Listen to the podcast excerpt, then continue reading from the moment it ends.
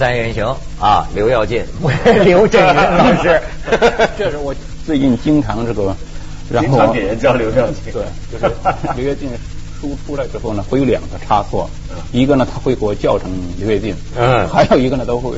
说呢，这个我叫刘震云的书怎么样？叫刘震云，这书名嘛，就叫我叫什么嘛，对不对？对，大家都拍成电影了嘛。我叫刘刘耀进。昨天咱们本来说咱是聊我叫刘耀进，最后聊起来《水浒传》。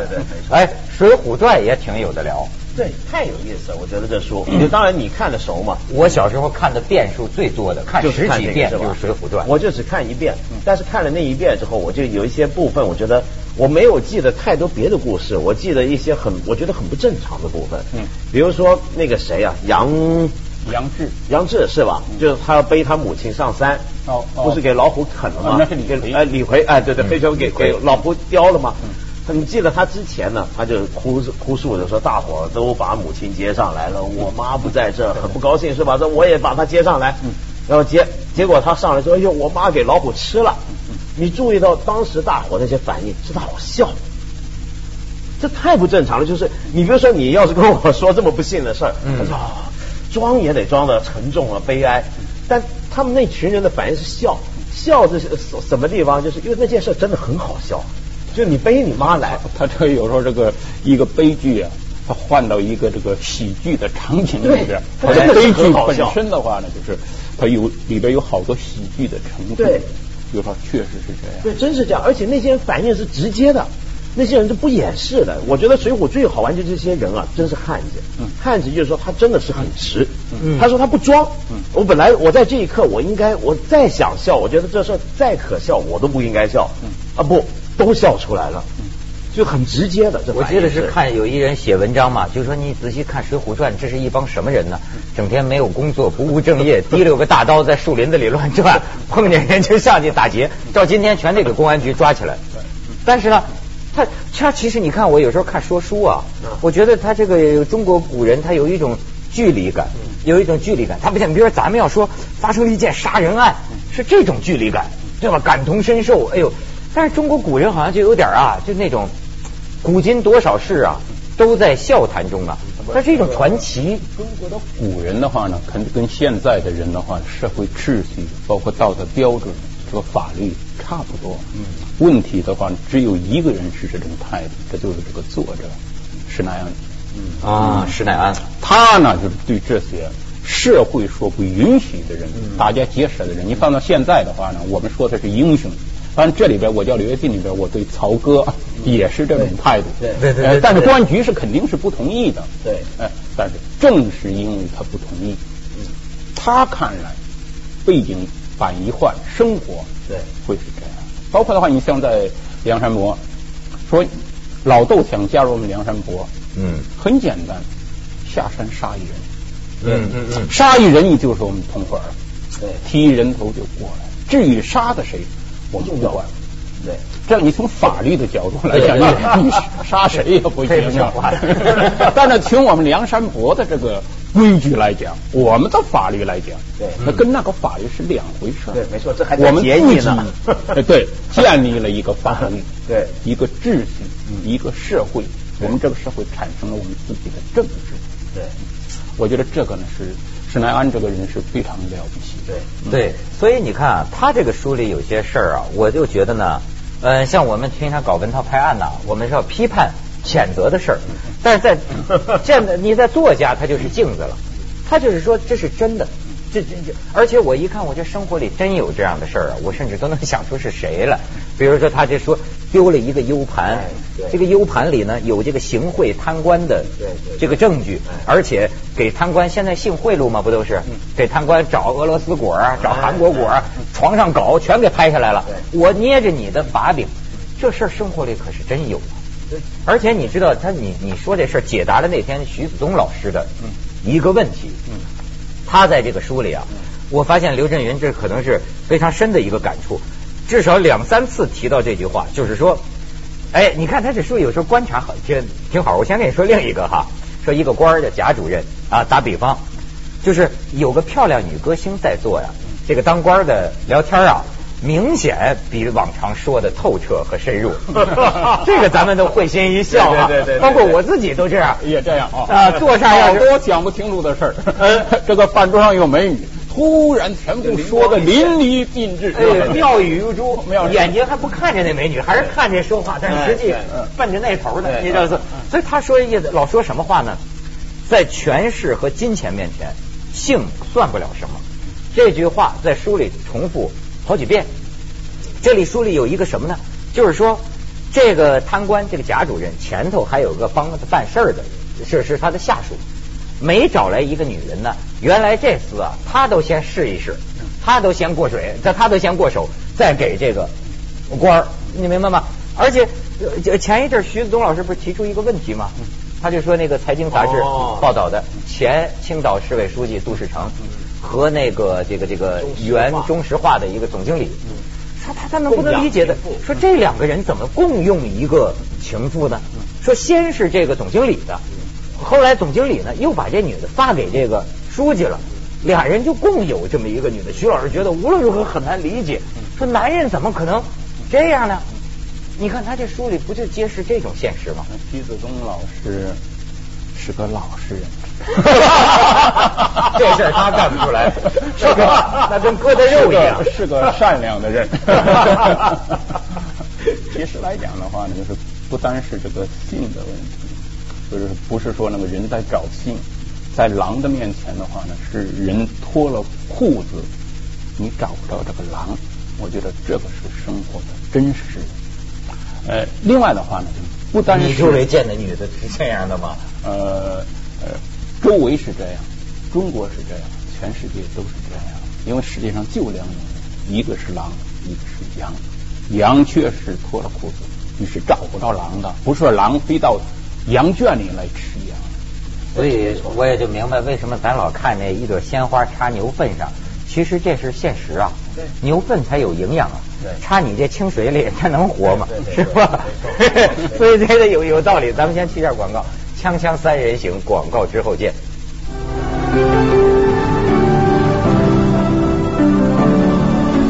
后啊，什么事情你都看穿了之后啊，也变得没那么有意思了。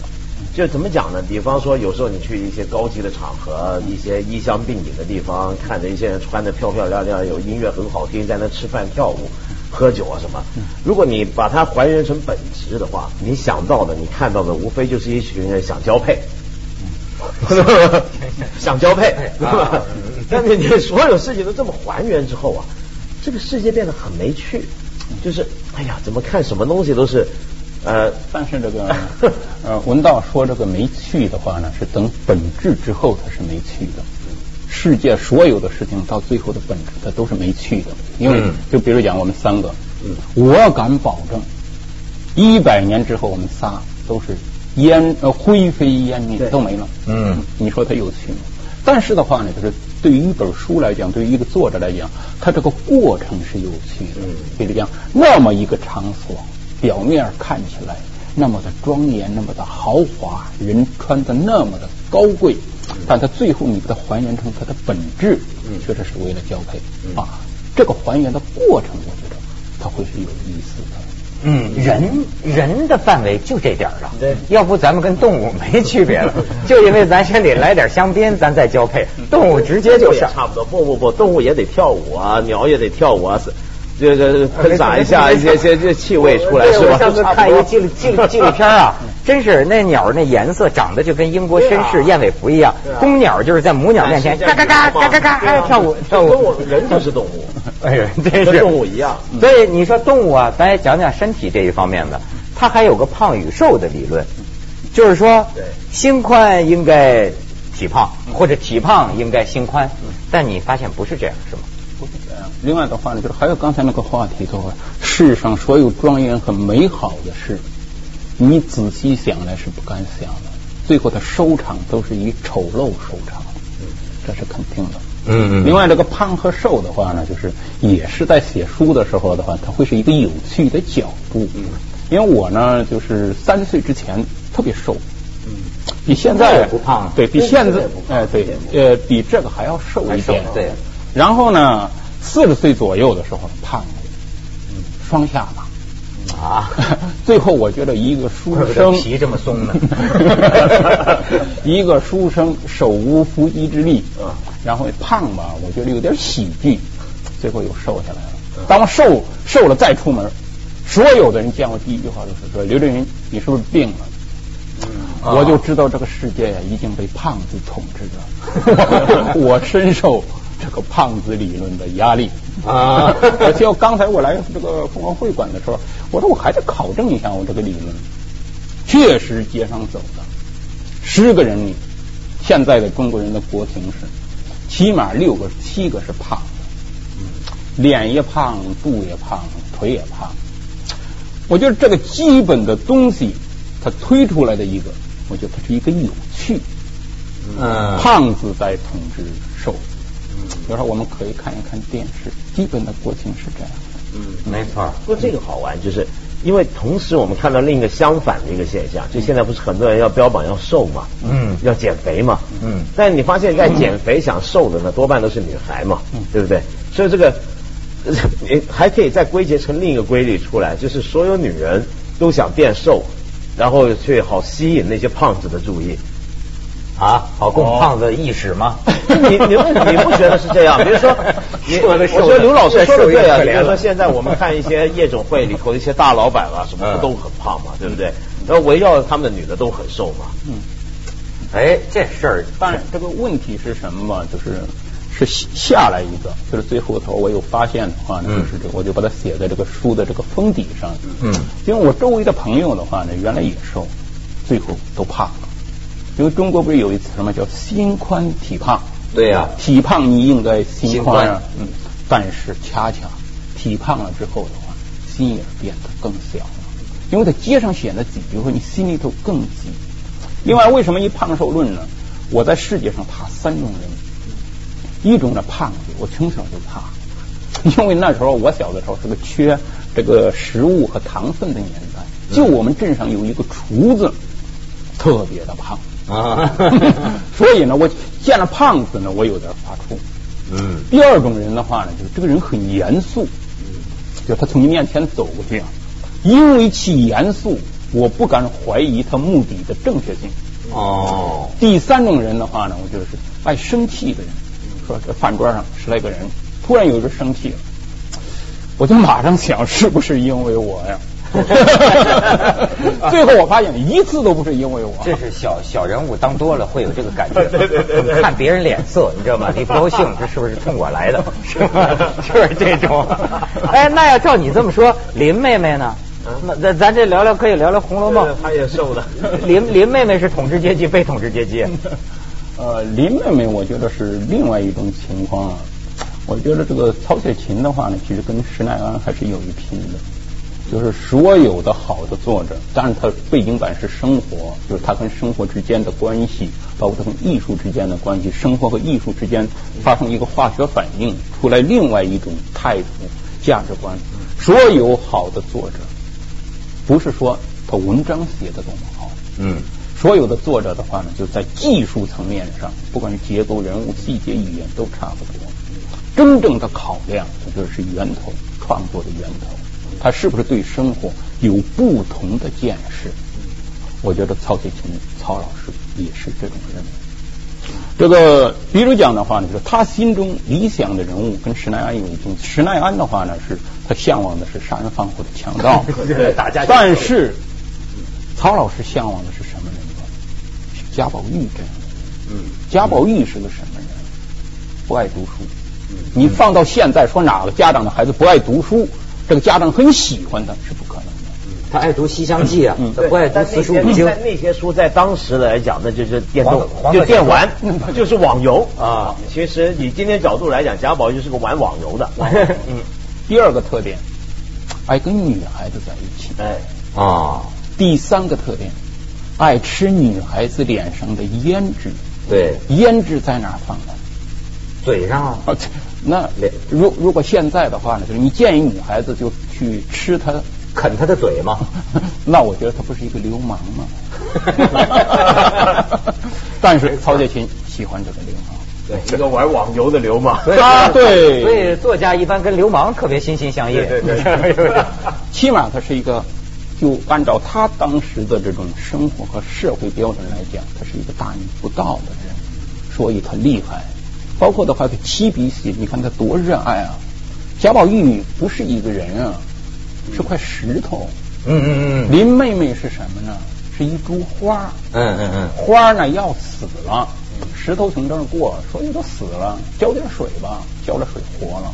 花对石头说：“这辈子是报答不了你，下辈子我用眼泪报答你啊，文涛。”哎呦，这这这样的，这一世能有多少什么泪珠儿？怎尽得从春流到冬，秋流到夏？真有学问，哎，真有学问，是这个意思。不是刘老师能上百家讲坛了。锵锵三人行，广告之后见。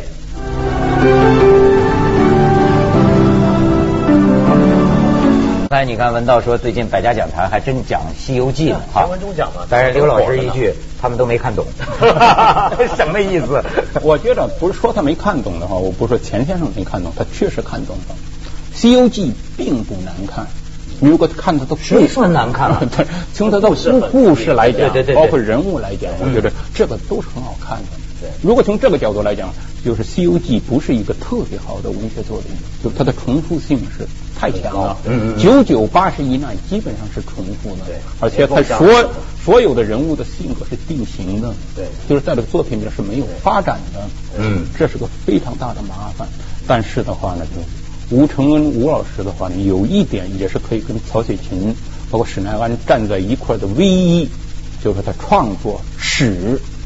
源头，他不同的发现，我觉得也是非常厉害的。什么不同的发现？九九八十一难，师徒四人，嗯，遇到九九八十一难，妖魔鬼怪从哪里来的？不是在山林里长大的，不是在梁山泊长大的。仔细考察，想都不敢想，从天上来的，从菩萨那儿来的，对，从释迦牟尼那儿来的。哎，是是是是，鞋、拐杖的一个痰盂儿，痰盂儿，嗯，变成妖怪下去了。我到您那儿去取经，但是所有的妖魔鬼怪是从你这儿来的。对，窦文涛老师，不要再联想了。如果从再联想，这个吴承恩是什么年代的人？嗯，我觉得对于生活他是那么看的，我觉得他是太了不起了。嗯，而且。像这种情况的话，只能出现在一个悲凉的民族，包括好多就是这个这个呃神话这种传说，我觉得都特别有意思。比如讲，像孟姜女哭长城，嗯，长城那么伟大，没倒过，它倒了，怎么倒的？被孟姜女用眼泪给哭倒的，难在哪去？还有你接着讲的话，就是我看就像《白蛇传》。《白蛇传》这个神话的创造者可是太了。怎么讲？说窦文涛，嗯，跟一蛇在谈恋爱，在凤凰会馆，每天一下班就到 蹲在那墙角，然后跟一蛇谈恋爱。嗯嗯嗯。我觉得所有凤凰台的人全疯了。没错没错。但是的话呢，为什么《白蛇传》看没有疯呢？那倒不重要，重要的是这个作者的态度。这个全中国这么多妇女，没有你一个看上的，你才去跟一个蛇谈恋爱？就这个作者对于爱情，对于人，他的失望度到什么情况下？哦，他这么解啊？不过不过也的确，中国你也算大逆不道了。为什么中国以前叫人不能看这些正经读书人家，叫小孩不要看小说，这都是不能看的。嗯，这都是有违于世道人心的东西嘛。嗯，你比如说像这种专门吹捧妖魔鬼怪，然后是这个正邪不分，甚至邪的东西都是从正那演变异化而来的。我们小说特别多这种东西，但是有趣的地方就是。这些最违反中国正统思想的东西啊，却成为了我们今天认为的是文学的经典，是最多读书人喜欢看、最多老百姓喜欢看的。这到底是一个什么样的一个？这是一个很严肃的问题。我其实我相信，它不是个随便的玩意儿，它有很深的寄托。因为那个时候的文人，你想他一辈子就写这么一本《红楼梦》啊。他是一辈子的经历，一辈子就写这一《水水浒传》，他呀不是仅仅当成娱乐小说写的。哦，那当然不是，肯定是有你比他的方说施耐庵那个序，你就就写的很清楚嘛。对，他另外这个很严肃的问题是什么呢？就是说世道人心，我们眼前的生活是一个世界没有问题，是不是我们想要的世界，它是另外一个问题。作者会给他提供这样一个东西，嗯，他是向往的，所以文涛才爱读这个《水浒传》的事。另外的话呢，就是，呃，文学它存在的价值是什么？我觉得的话，除了存在另外一个世界，我觉得它达到了其他人类，包括其他学科都没有达到的，就是它能够把时间给固定住。我们刚才说一百年之后我们全死了，但是确实有几个人呢没有死，清朝人，对。比如讲像贾宝玉，比如讲像林妹妹，还是十五六岁，刘跃进嗯嗯，嗯。我希望是这样了。嗯，哎，这还真是有意思。而且你刚才说的这个重复啊，我也觉得挺。我最近对重复我也研究。你看你写东西啊，其实我就看到一种周而复始、弯弯绕。哎，他找到他，他找到他，他找到他，这种轮回因果循环的这么一种句式。而最近我看纪录片《古罗马的斗兽场》，为什么气魄那么大？我才觉得这设计上太牛了，就是说它就是重复，一个一个拱门，一个一个拱门，那么多次的重复，构成了它的这个当然大当然。你包括今天这艺术有气势，有重复有气势重，复有气势。另外的话呢，就是所有人在做一个动作是有气势的，对别人像千军万马。嗯其实你要单个考虑，他不就往前走吗？但是一万个人同时往前走的话，他确实是有气势。一万个人在顺拐，团体操重复是所有艺术的基本嘛。呃，建筑上面讲的话，你比如说罗马竞技场，或者是这个呃伊斯兰的清真寺，它都是靠重复来建造它的气势。音乐上面是有重复才能产生变奏，才能在重复里面像那这么说，花样。咱们锵锵三人行不是天天重复吗？重复十年吗？但是呢，